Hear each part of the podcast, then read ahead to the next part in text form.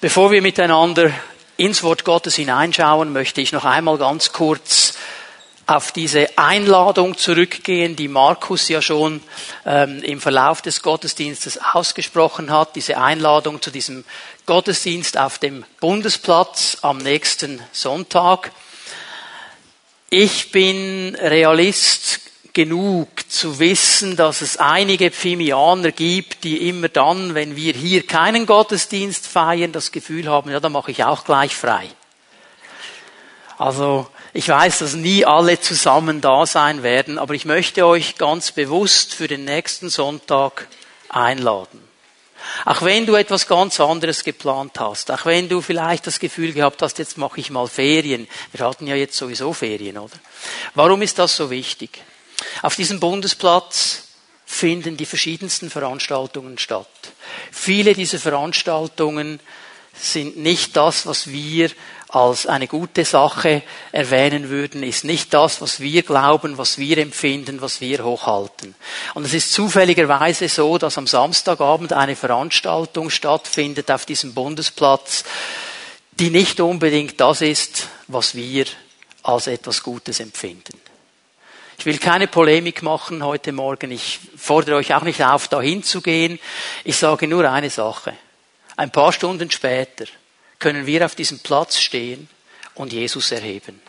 Und das Beste in so einer Situation ist einfach den Namen Gottes zu erheben. Es geht gar nicht um Argumentationen, es geht nicht um Diskussionen. Es geht ganz einfach darum, dass wir unseren König erheben. Und wenn wir da stehen und für Jesus stehen und das gemeinsam tun, dann wird sich eine ganz, ganz große Kraft entwickeln. Und ich glaube, das ist das Beste, was wir überhaupt tun können in so einer Situation.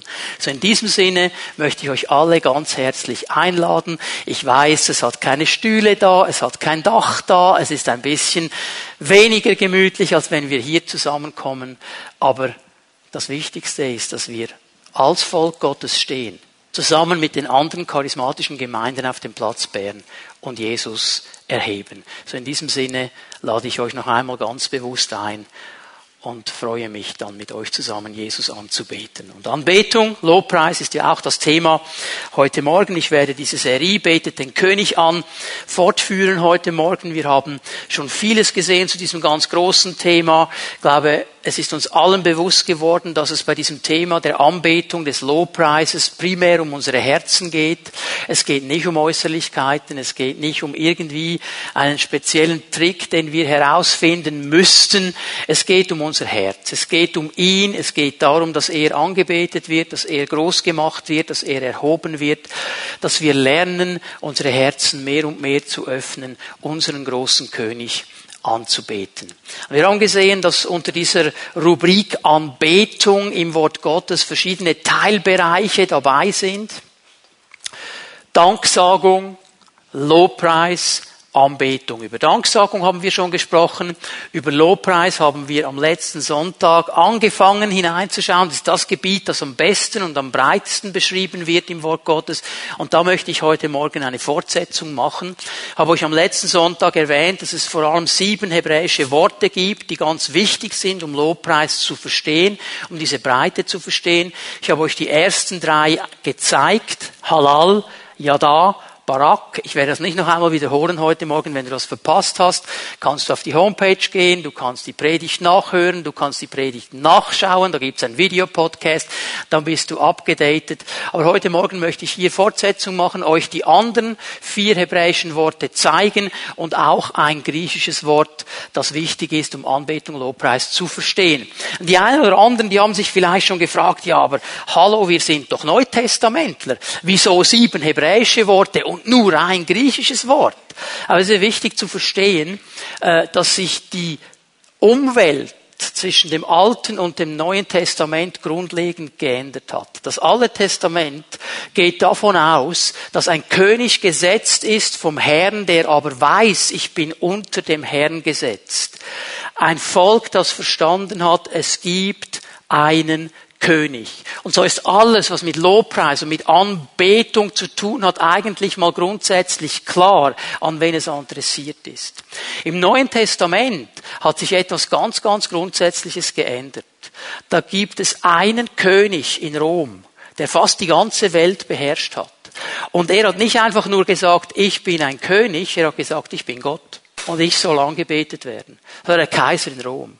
Und ihm sollte Anbetung zukommen. Und vieles von dem, was wir lesen im Neuen Testament, wenn es um Ehre geht, wenn es um Erhebung geht, wenn es um Anbetung, um Lobpreis geht, kann auf beide Seiten gebraucht werden. Einmal für den Herrn, auf der anderen Seite aber auch eben, um diesen Menschen zu erheben. Das ist ein bisschen die Spannung, dass im Neuen Testament dann vieles zusammengefasst wird in einem Wort, das wir uns heute Morgen anschauen.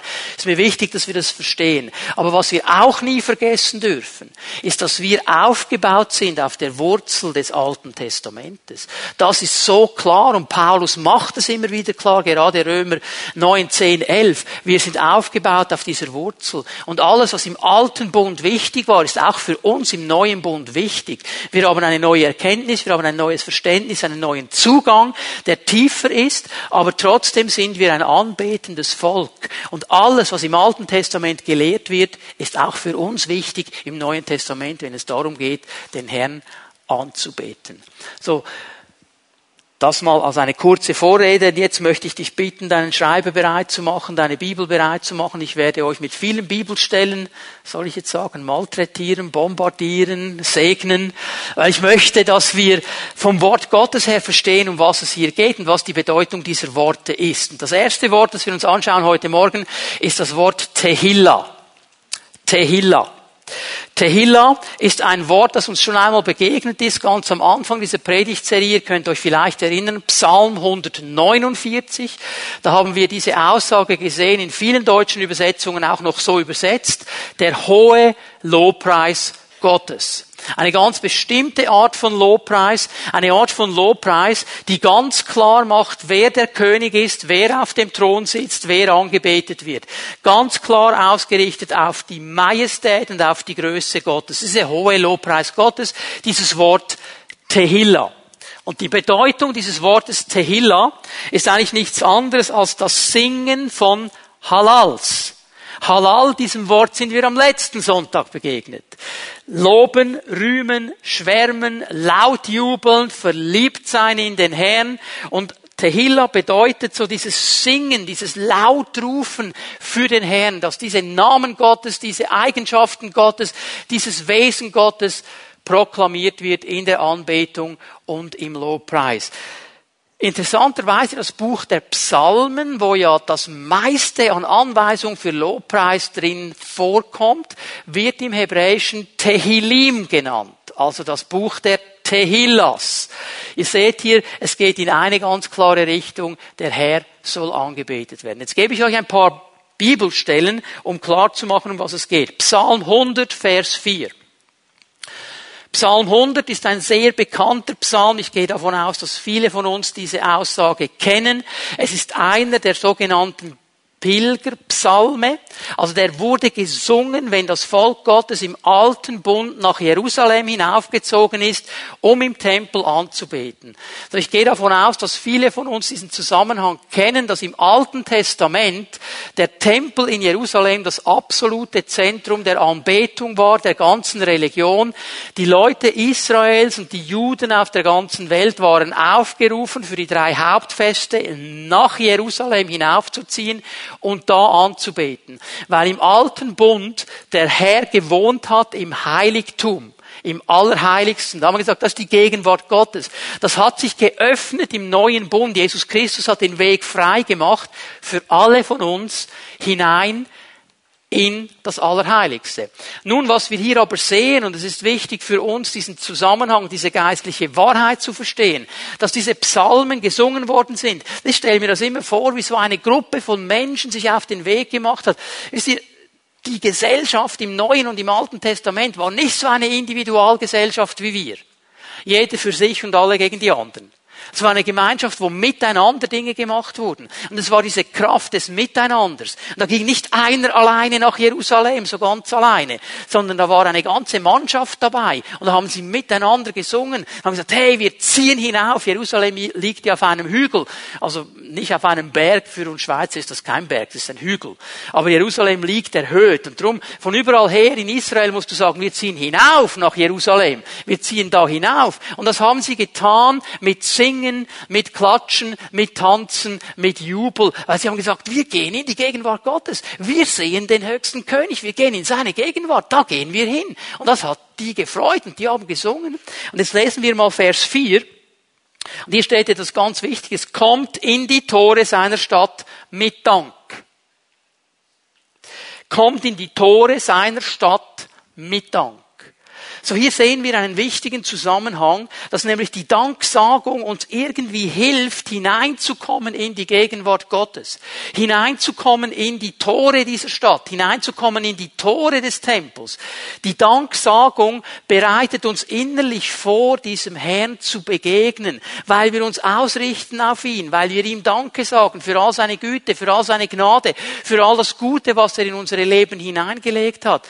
Und ich habe mir so gedacht, wie gut würde uns das tun, wenn jeder Pfimianer sich vor dem Gottesdienst eine halbe Stunde Zeit nehmen würde, dem Herrn zu danken, bevor er ins GZH fährt zu sagen, Herr, ich fahre jetzt in den Gottesdienst, ich werde zusammen mit meinen Brüdern und Schwestern den Herrn anbeten, ich werde Lobpreis bringen, aber ich bereite mich innerlich vor. Ich bin wie auf dieser Pilgerreise und bereite mich vor, in deine Gegenwart zu gehen. Und das tue ich mit Dank, indem ich mir bewusst mache, wer du bist, was du in mein Leben hineingelegt hast. So kommt in seine Tore mit Dank und dann interessanterweise in die Vorhöfe seines Heiligtums mit Tehillah mit Lobgesang. Also wenn du dann drin bist im Tempel, und es sind zwei Vorhöfe, die es da gegeben hat. Das war der Vorhof der Frauen, das ist der erste Vorhof. Die waren also damals schon sehr emanzipiert, die hatten ihren eigenen Vorhof. Die durften aber auch nicht weitergehen. Das ist heute Gott sei Dank nicht mehr so. Nicht? Heute dürfen wir, ob Männlein oder Weiblein, direkt in die, ins Allerheiligste hinein. Die Frauen durften nur in den Vorhof der Frauen hinein. Und der zweite Vorhof, das war der Vorhof, wo die Priester waren, wo Opfer dargebracht worden sind, da, wo all diese Bußopfer, diese Sündopfer, diese Dankopfer und so weiter dem Herrn dargebracht wurden. Neutestamentlich gesehen würden wir sagen, das ist das Kreuz das Kreuz, das uns reinigt, das Kreuz, wo das Opfer dargebracht worden ist. Und hier geht es jetzt nicht mehr um Dank, hier geht es um Tehillah, hier geht es um diesen hohen Lobpreis Gottes, hier geht es immer wieder um dieses Niedersinken vor diesem Kreuz, über dieses Überwältigtsein, über das Opfer Jesu, dass er alles für uns gemacht hat, dass wir überhaupt vor Gott stehen dürfen. Und hier gibt's nur eine Antwort, und das ist dieser hohe Lobpreis Gottes, wo ich alles, was von mir ist, entleere, alles auf die Seite lege und ihn sehe, und ihn anbete und ihm allen Raum gebe in meinem Leben, wo ich aufhöre, meine eigene Agenda zu fahren und höre und sage, Herr, was hast du für mich bereit? Ich bin dein Diener. Schau mal, wie es hier weitergeht. Dankt, und hier ist das Wort ja da. Das ist das Wort, das bedeutet, ich strecke meine Hände aus, ich ergebe mich vor dem Herrn. Ich anerkenne, was er in meinem Leben alles Gutes getan hat. Dankt ihm und preist Barak, niederknien, ihn als König anerkennen, seinen Namen. Also wenn wir mal vor diesem Kreuz sind, da gibt es nur ein dankbares Ausstrecken der Hände und ein Niederknien und ein Loben und ein Preisen. So kommen wir hinein in die Gegenwart Gottes. Das ist dieser Tehillah-Lobpreis, dieser hohe Lobpreis Gottes, der ein Verständnis davon hat, wer Gott ist, dass er nämlich auf dem Thron sitzt, der ein Verständnis davon hat, was das Kreuz für uns bedeutet. Wir machen uns das heute manchmal so salopp mit dem Kreuz. Ja, Jesus hat ja alles bezahlt, ist ja cool, oder? Es hat ihn alles gekostet. Und wäre dieses Kreuz nicht, wir wären alle verloren.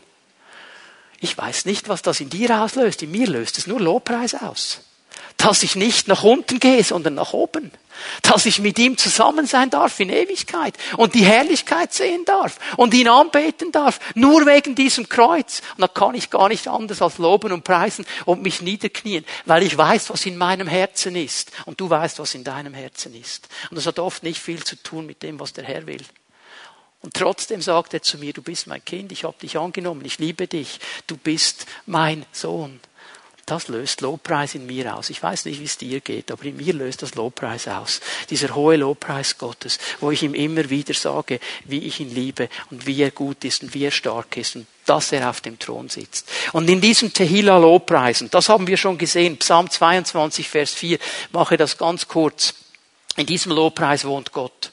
Du wohnst im Lobpreis deines Volkes. Hier ist dieser Tehillah-Lobpreis gemeint, wo Gott seinen Platz bekommt und wo Gott gegenwärtig sein kann und wo er tun kann, was er gerne möchte. Denn da, wo er wohnt, da wird er immer auch sichtbar werden. Weißt du, was mich bewegt hat diese Woche?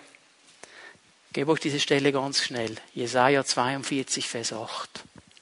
Dass der Herr hier sehr klar darauf schaut, wer Ehre bekommt.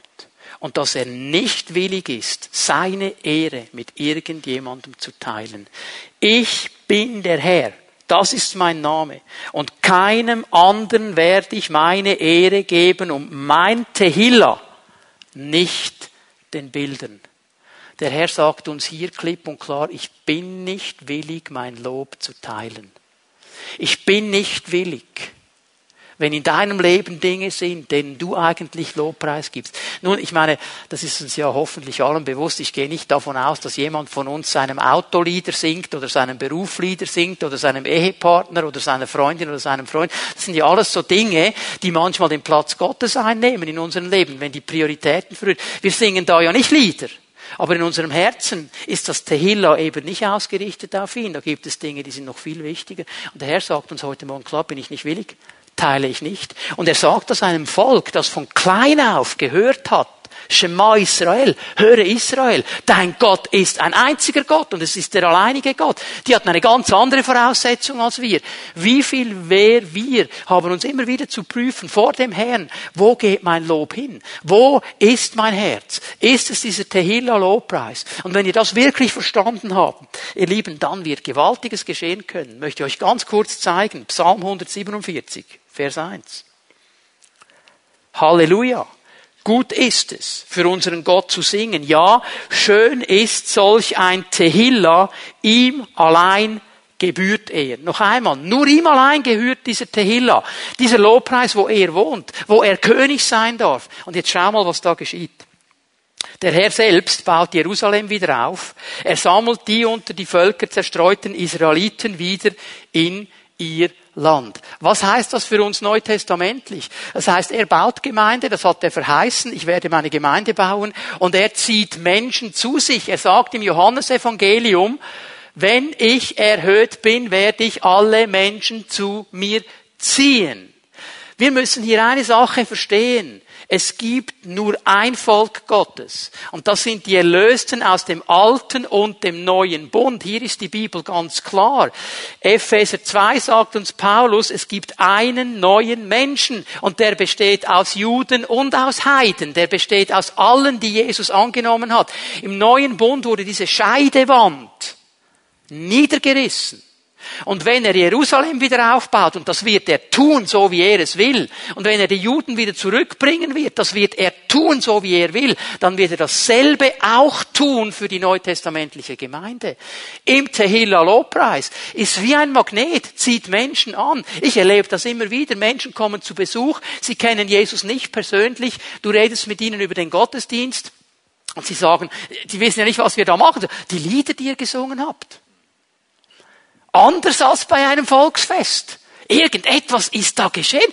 Eine Frau hat mir mal gesagt, ich weiß nicht, ihr habt doch einfach gesungen. Ich konnte nicht mehr aufhören zu weinen. Irgendetwas hat mich, ich habe so einen Hunger bekommen, ich weiß nicht noch was. Also nicht nach dem Grill, nach dem Gottesdienst, sondern nach dem Herrn hat sie Hunger bekommen. Das wusste sie aber nicht. Es ist mehr als nur das Singen ein paar Lieder. Ich meine, du kannst irgendwo an ein Dorffest gehen, da singt man auch Lieder und manchmal ist es ja lustig. Ich habe nichts dagegen, dann schunkeln wir herum. Ist auch eine gute Sache, wird unsere Gefühle ansprechen, wird die Seele ansprechen, kein Problem.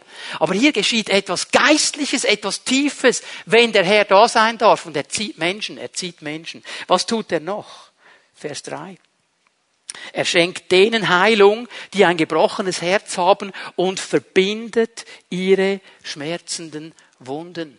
Und er tut das in diesem Tehillah Lobpreis, ohne dass jemand hingeht und etwas sagt, ohne dass jemand die Hände auflegt. Es ist dieses Heilende von Gott, das kommen wird in Menschenleben hinein. Es ist dieses Tröstende, das kommen wird von Gott. Ich sehe das in diesen schmerzenden Wunden ist mir eine Geschichte in den Sinn gekommen, als ich etwa zehn Jahre alt war, waren wir auf Besuch in Sardinien bei unseren Verwandten und ich habe da dieses Velo gesehen und habe gedacht, jetzt drehe ich eine Runde mit diesem Velo. Es war mir ein bisschen langweilig, nur mit den Verwandten. Und mein Vater hat noch gesagt, nein, jetzt gehst du nicht auf das Velo, jetzt bleib hier. Ich habe natürlich nicht gehört, habe das Velo geschnappt und dann hat es mich flach gelegt, aber sowas von flach. Und mein ganzes Knie war aufgeschlagen und hat wehgetan und geblutet, also da war ein Matsch. Und ich war ja schon zehn, ich meine schon ein richtiger Mann, oder? Da weint man ja nicht mehr. Ich habe das Velo dann zurückgeschoben, habe mich zusammengenommen. Und dann kam ich da rein und mein Vater hat gesagt, hab dir doch gesagt, du sollst nicht gehen. Und dann ist meine Tante abgegangen. Die Zietta Bona. Und die hat mich gesehen. Oh, Poverina! Und dann ist sie gekommen und hat mein Knie genommen und hat geblasen und hat mich gestärkt. Poverino, Poverino! Und mir ging es schon viel besser. Einfach nur, ich meine, es hat ja überhaupt nichts genützt. Das war wahrscheinlich noch voller Bakterien, was sie da geblasen hat. Aber nur schon der Trost hat so gut getan. Das geschieht im Tehillah Lobpreis, dass der Herr kommt und tröstet, dass die Situation vielleicht, das Knie war immer noch kaputt, aber der Trost war so gut, oder? Und das geschieht, wenn der Herr kommen darf. Und ich möchte euch die geistlichen Zusammenhänge hier zeigen. Jesaja 61, geh mal ganz schnell dahin.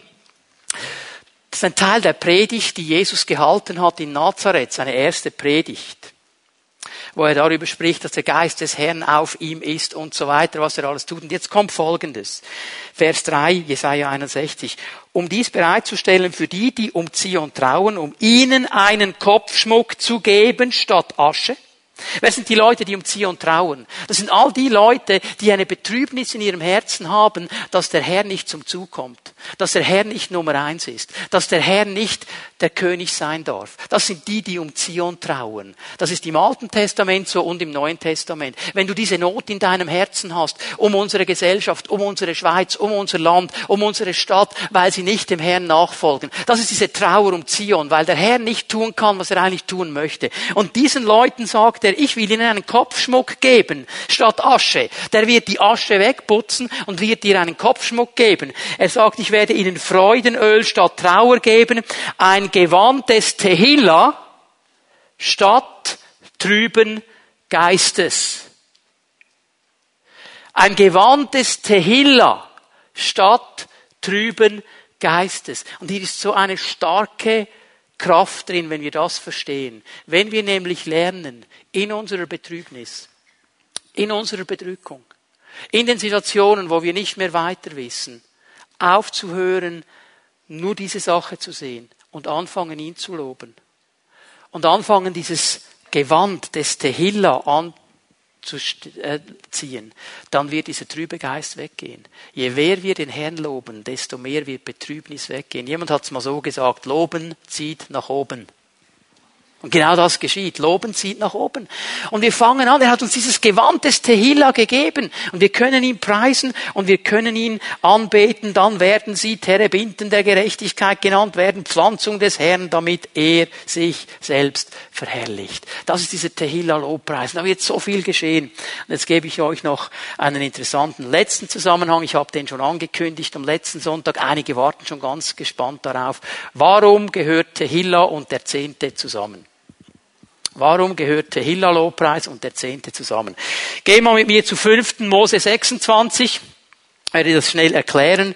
Ich muss dir zuerst ein bisschen Hintergrund geben, damit wir diesen Zusammenhang, diesen geistlichen Zusammenhang verstehen. Das fünfte Buch Mose ist eine Wiederholung des Gesetzes. So heißt es auch in der Theologie Deuteronium, das zweite Gesetz, das zweifache Gesetz. Das Volk Gottes ist nach der Wüstenwanderung an den Ufern des Jordans. Mose weiß, ich werde das Volk nicht ins Land hineinbringen, das wird Josua tun.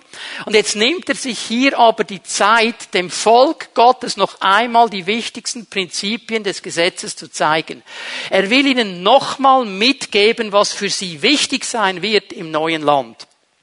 Und im Kapitel 26 wird der Lebensstil des Gebens beschrieben. Also 5. Mose 26 wiederholt Mose noch einmal, was an vielen anderen Stellen schon gesagt worden ist, dass wir nämlich als Volk Gottes ein gebendes Volk sind. Und er sagt etwas ganz Interessantes. Er sagt, der Herr wird euch das Land geben. Es ist sein Erbbesitz, den er euch eigentlich gibt. Und ihr sollt ihn haben als Erbbesitz.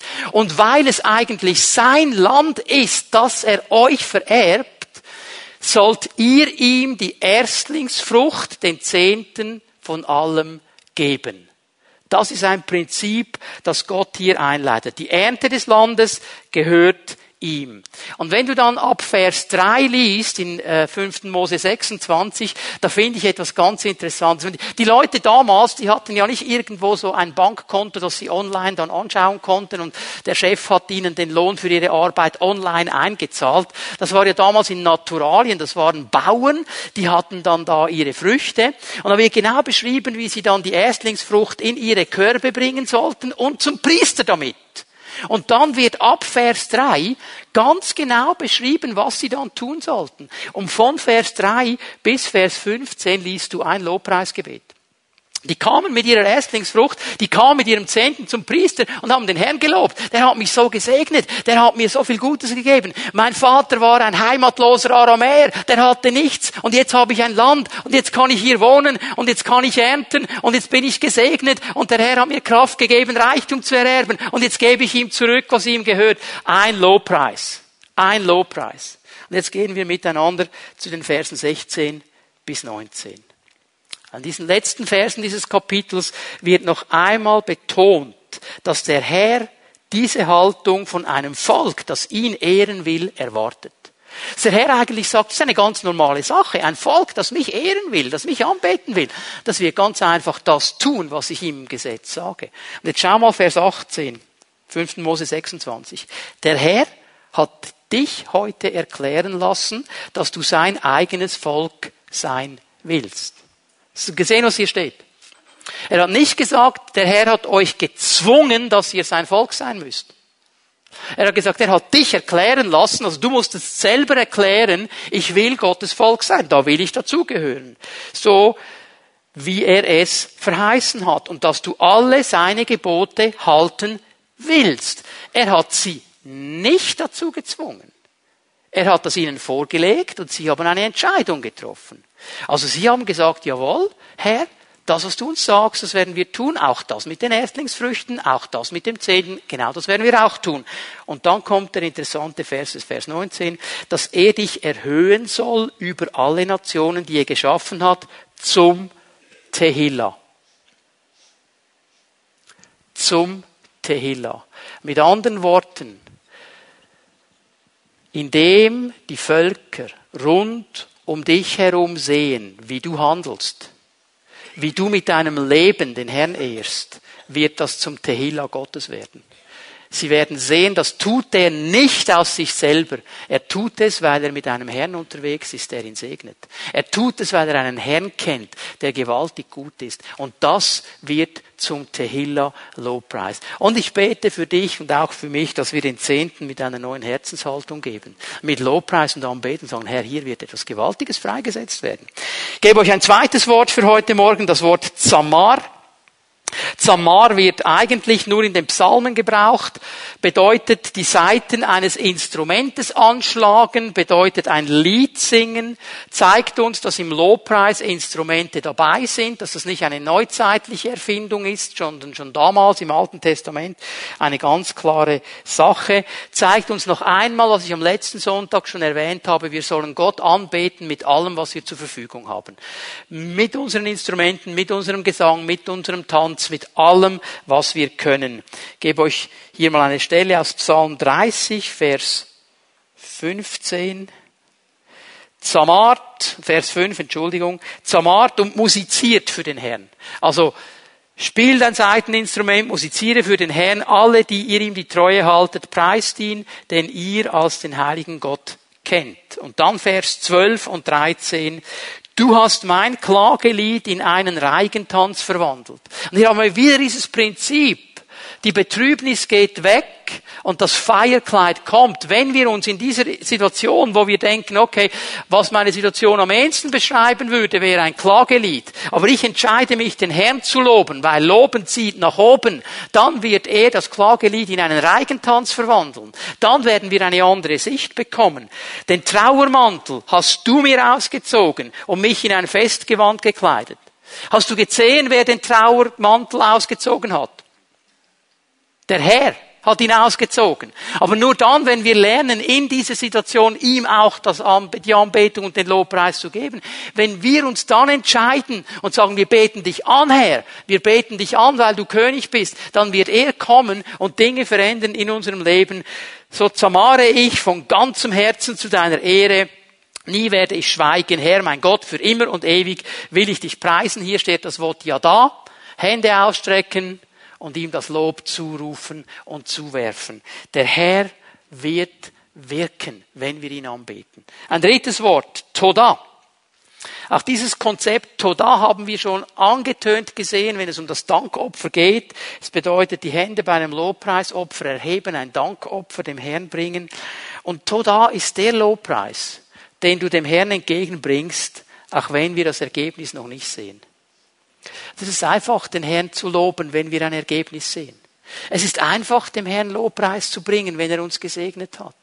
Aber es ist viel schwieriger, ihm Lobpreis zu bringen, wenn noch nichts nach Segen aussieht, wenn kein Ergebnis da ist, wenn nur die, das Riesenproblem vor dir steht. Aber es ist genau diese Art vom Lobpreis. Und dieser, dieser Lobpreis bedeutet, ähm, du hast den Sieg noch nicht gesehen, aber du betest trotzdem an. Du weißt nicht, wie der Sieg kommt, aber du betest an. Und das öffnet eine Türe. Denk nochmal zurück, Psalm 100, kommt durch sein Tor mit Dank, Toda. Toda wird immer Türen öffnen. Immer. Es ist immer ein Weg zu Gott, den wir gehen. Ich gebe euch hier mal Psalm 50, Vers 14. Ich möchte es so sagen. Dein Toda-Lobpreis von heute ist der Sieg von morgen. Dein Totallobpreis von heute ist dein Sieg von morgen. Psalm 50, Vers 14. Zeige Gott dein Toda. Das ist das Opfer, das ihm gefällt. Erfülle die Gelübde, die du vor ihm, dem Höchsten, abgelenkt hast. Rufe zu mir in Tagen der Not, dann werde ich dich retten und du wirst mich preisen. Das ist dieser Kreislauf. Bring dieses Dankopfer. Dein Totallobpreis von heute ist dein Sieg von morgen. Und was geschieht, wenn der Sieg kommt? Du wirst ihn wieder preisen. Das ist dieser Kreislauf. Es bedeutet, dem Herrn Ehre und Anbetung zu bringen. Psalm 42, Vers 5. Und die Söhne Koras, die diesen Psalm geschrieben haben, die hatten echt ein Problem. Die hatten echt ein Problem. Muss mal anlesen, was die da beschreiben. Wie eine Hirschkuh lechzt nach frischem Wasser, lechzt meine Seele nach dir. Herr, ich suche dich, aber ich finde dich nicht. Herr, ich bin bedrückt. Wo bist du? Ich, ich habe das Gefühl, du bist überhaupt nicht mehr da. Das ist der Zustand ihres Herzens, den sie beschreiben. Äh, sie empfinden, Gott ist nicht da. Ich spüre nicht, ich sehe ihn nicht. Was ist los, Herr? Und dann kommen noch die Besserwisser und sagen, ja, wo ist jetzt dein Gott? Jetzt hast du ihm doch so lange gedient. Wo ist er jetzt? Was ist jetzt los? Und ich meine, das ist nicht die beste Situation, um ihn anzubeten. Was ist die Antwort der Söhne Koras? Vers 5. Psalm 42. Ich erinnere mich an frühere Zeiten. Lasse meinen Gedanken und Gefühlen freien Lauf. Wie schön war es doch, als ich mein Volk zu Gottes Heiligtum führte, begleitet von Jubel und Toda im feierlichen Festzug mit vielen Menschen. Und indem er das tut und sagt, hey, ich habe mich doch auf den Weg gemacht, auf den Weg zum Tempel, auf den Weg in die Gegenwart Gottes. Und ich habe das mit Toda gemacht. Und das ist das beste Mittel gegen Bedrückung. Das ist das beste Mittel gegen Klagelieder. Das ist das beste Mittel gegen ein Trauergewand. Ich sage dir es mal so, das ist viel besser als Psychopharmaka. Manchmal braucht es Psychopharmaka, okay, aber weißt du, was beginnt, wo es beginnen soll, ist, dass du anfängst, trotz der Betrübnis deiner Seele, trotz diesem Dunkel in deinem Herzen, ihn zu loben, ihn zu preisen. Toda ist dieser Lobpreis, wo alles um dich herum einfach dunkel ist und Nacht und du trotzdem anfängst anzubeten, weil du weißt, der Morgen kommt. Der Morgen kommt. Der Herr wird kommen. Und er hat das verheißen. Psalm 69, Vers 31. Ich aber, und hier haben wir wieder so eine Situation, ich bin vom Leid gebeugt und voller Schmerzen. Greif ein, oh Gott, und bring mich in Sicherheit. Ich, das ist nicht der Startpunkt für Lobpreis und Anbetung. Wir würden sagen, oh Herr, lass uns nie in solche Situationen hineinkommen, wo ich sagen muss, ich bin von Leid gebeugt, voll Schmerzen, greif ein, Herr, bring mich in Sicherheit, ich fühle mich bedroht. Und was macht er in dieser Situation? Vers 31. Rühmen, halal, will ich den Namen Gottes mit einem Lied voller Toda, will ich ihn preisen. Er entscheidet sich in dieser Situation, dem Herrn Lobpreisopfer zu bringen. Und das wird die Schmerzen wegnehmen. Das wird die Bedrückung wegnehmen. Das wird ihn Sicherheit bringen. Loben zieht nach oben. Es zieht nicht nach unten. Nach unten zieht nur der Teufel.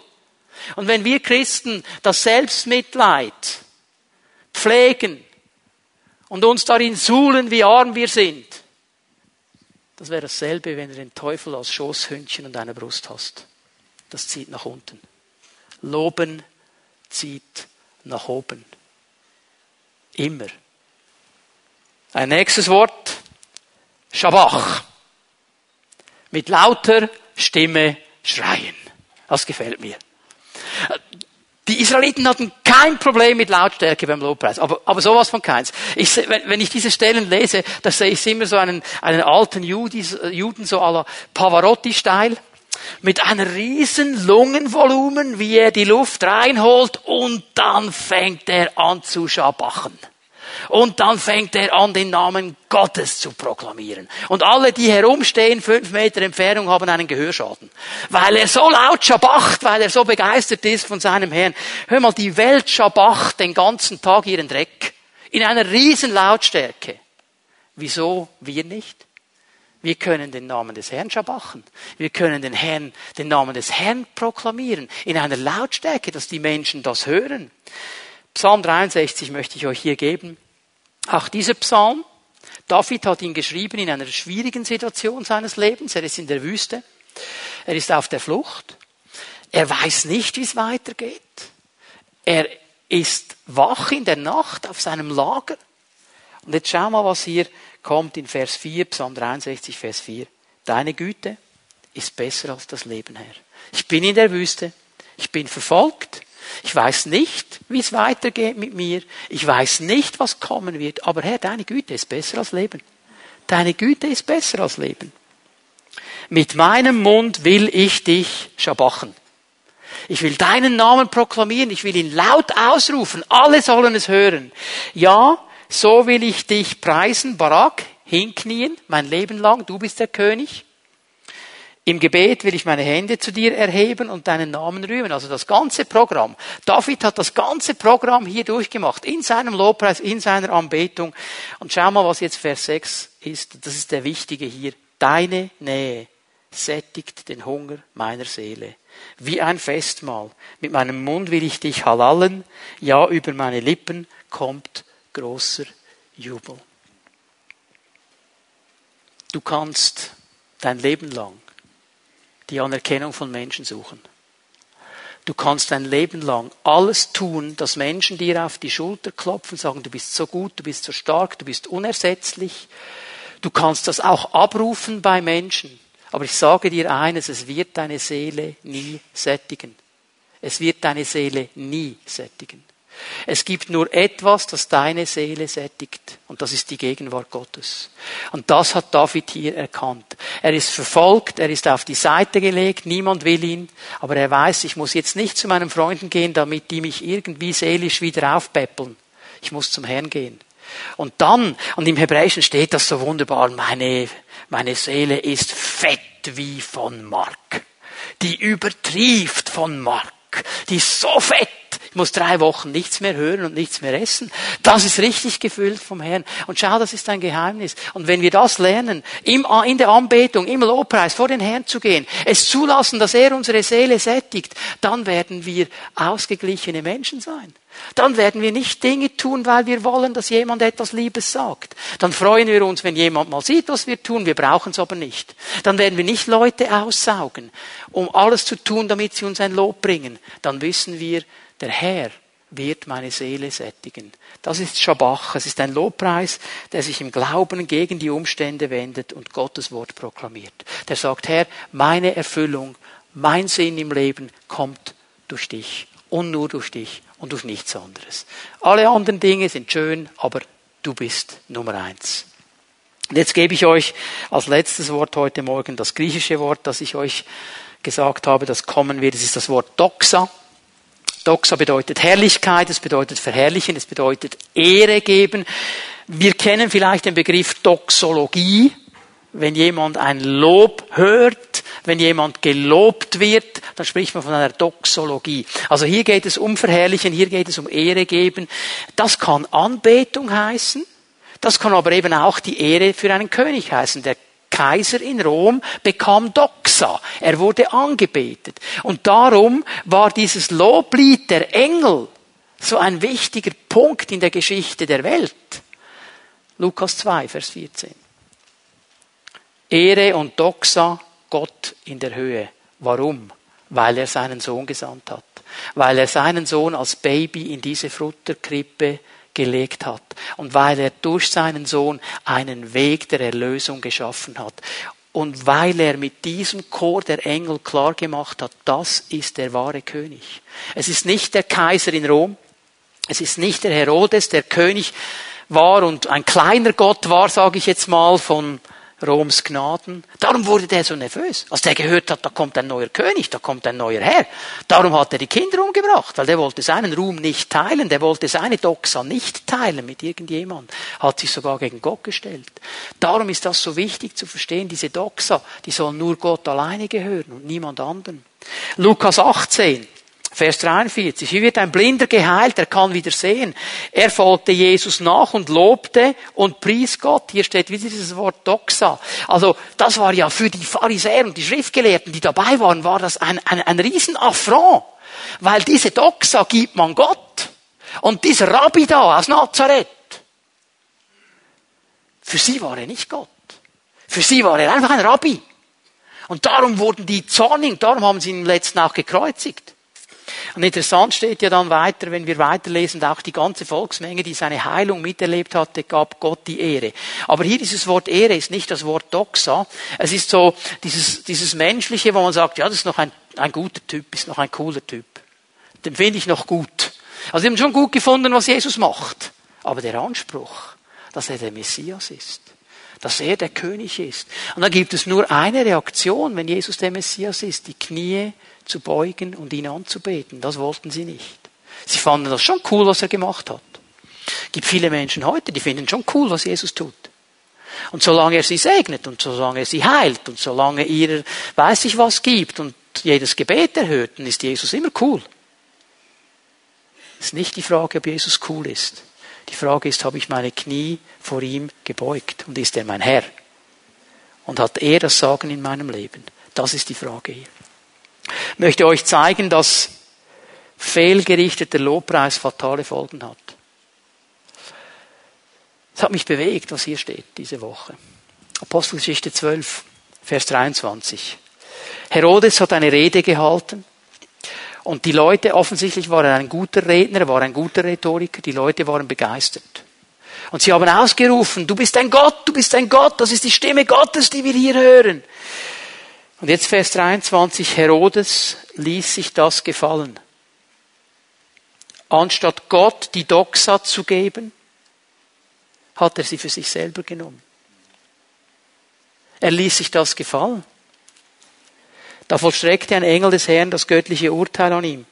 Herodes brach noch auf der Tribüne zusammen, von einer schweren Krankheit befallen. Würmer zerfraßen seinen Leib und er starb einen qualvollen Tod. Man weiß bis heute nicht, an was er genau gestorben ist. Josephus, der Geschichtsschreiber, hat aufgeschrieben, dass er noch fünf Tage danach mit dem Tod gerungen hat, bis er endlich gestorben ist, sehr qualvoll gestorben ist. Was ist hier geschehen? Herodes war nicht bereit, die Ehre umzuleiten auf den Herrn. Er war nicht bereit, die Ehre dem Herrn zu geben.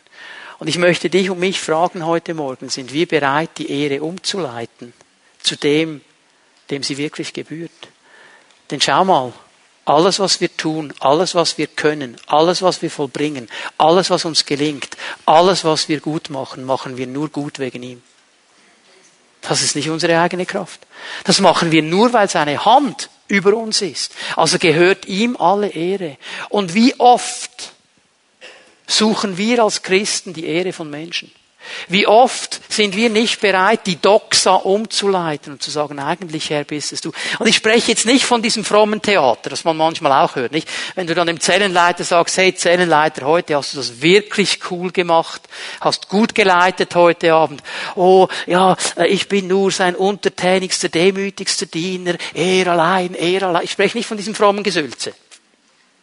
Du kannst auch mal sagen, Dankeschön, das freut mich und innerlich sagen, Herr, ich konnte es nur wegen dir. Das ist die innere Umleitung. Nicht immer, äußerlich kann man ganz viel. Was leiten wir innerlich um? Ist uns bewusst, dass wir hier sitzen und atmen wegen ihm?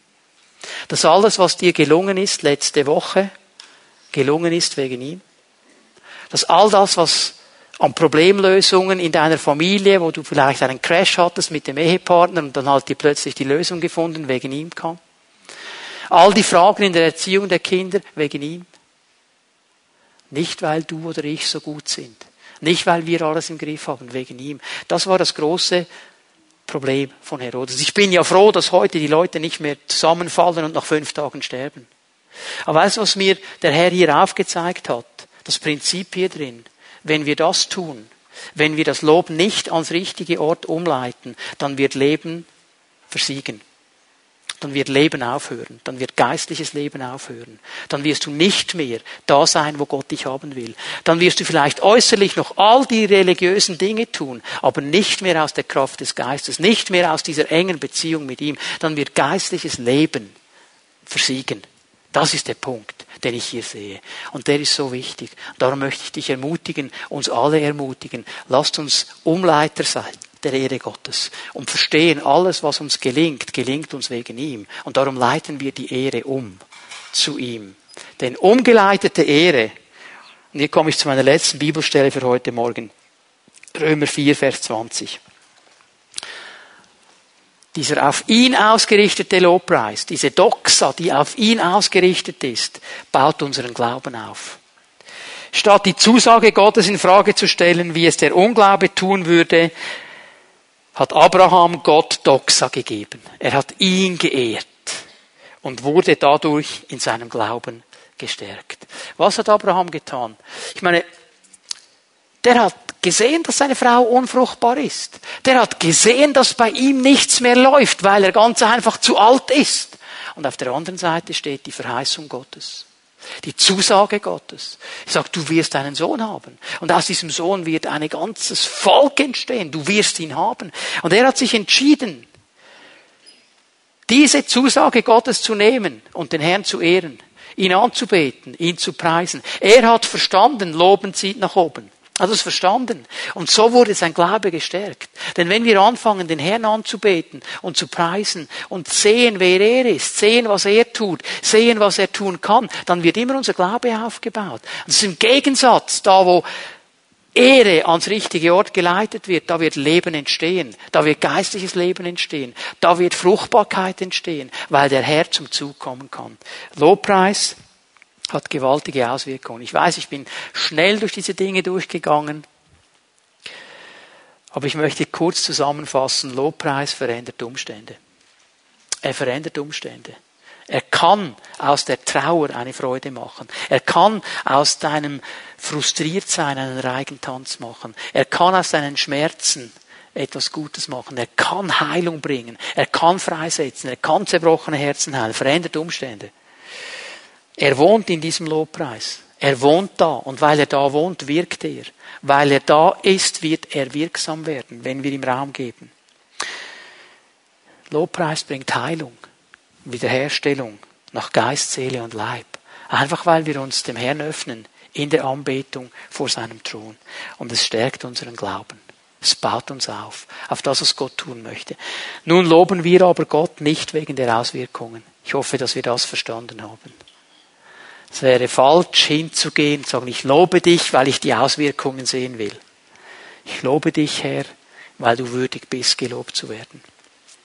Ich lobe dich, weil du der Einzige im ganzen Universum bist, der auf dem Thron sitzt und angebetet werden soll.